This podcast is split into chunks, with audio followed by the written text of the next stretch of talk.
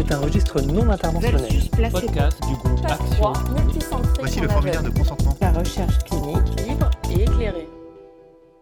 Bonjour Christelle.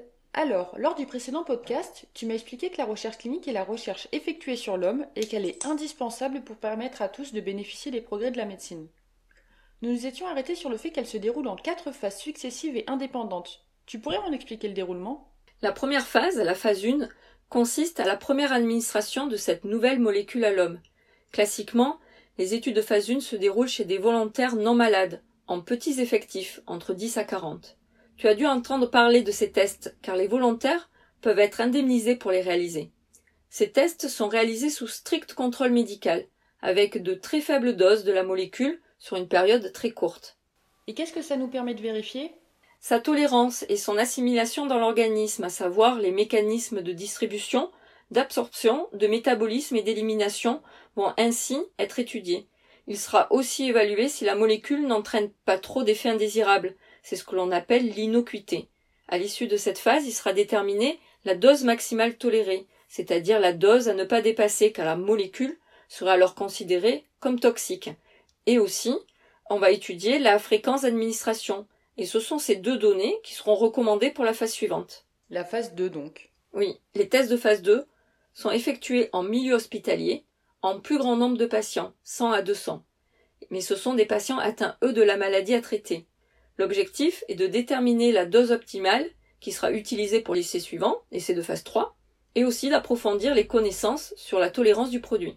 Et combien de patients sont inclus dans la phase 3 La phase 3 se déroule à grande échelle, jusqu'à plusieurs milliers de patients dans plusieurs pays. Et là, cette fois-ci, on va vérifier son efficacité, c'est ça? Oui, l'objectif de cette phase est double.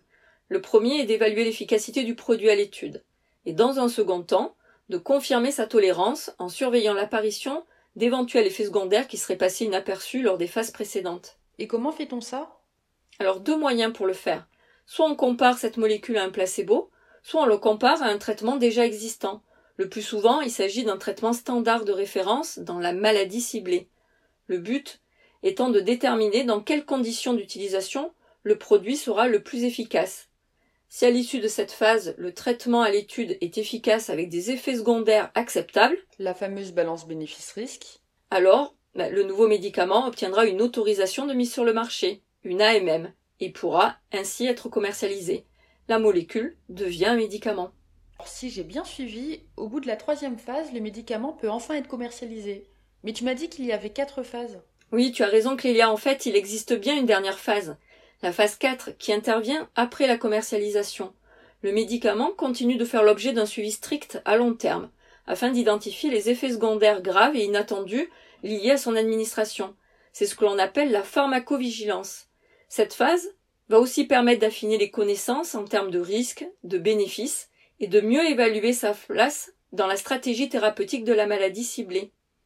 Tant que le médicament est disponible sur le marché, les études de phase 4 ne sont jamais terminées. On peut donc dire que la recherche clinique ne s'arrête jamais. Eh bien, je te remercie énormément pour toutes ces informations. Maintenant que tu m'as apporté des bases solides sur la recherche clinique, j'aimerais maintenant mieux comprendre comment elle se déroule à l'hôpital. Je te dis à très bientôt et merci encore. C'était la recherche clinique libre et éclairée, un podcast du groupe Action. Retrouvez le prochain épisode ainsi que l'ensemble des podcasts du groupe Action sur son site action-groupe.org.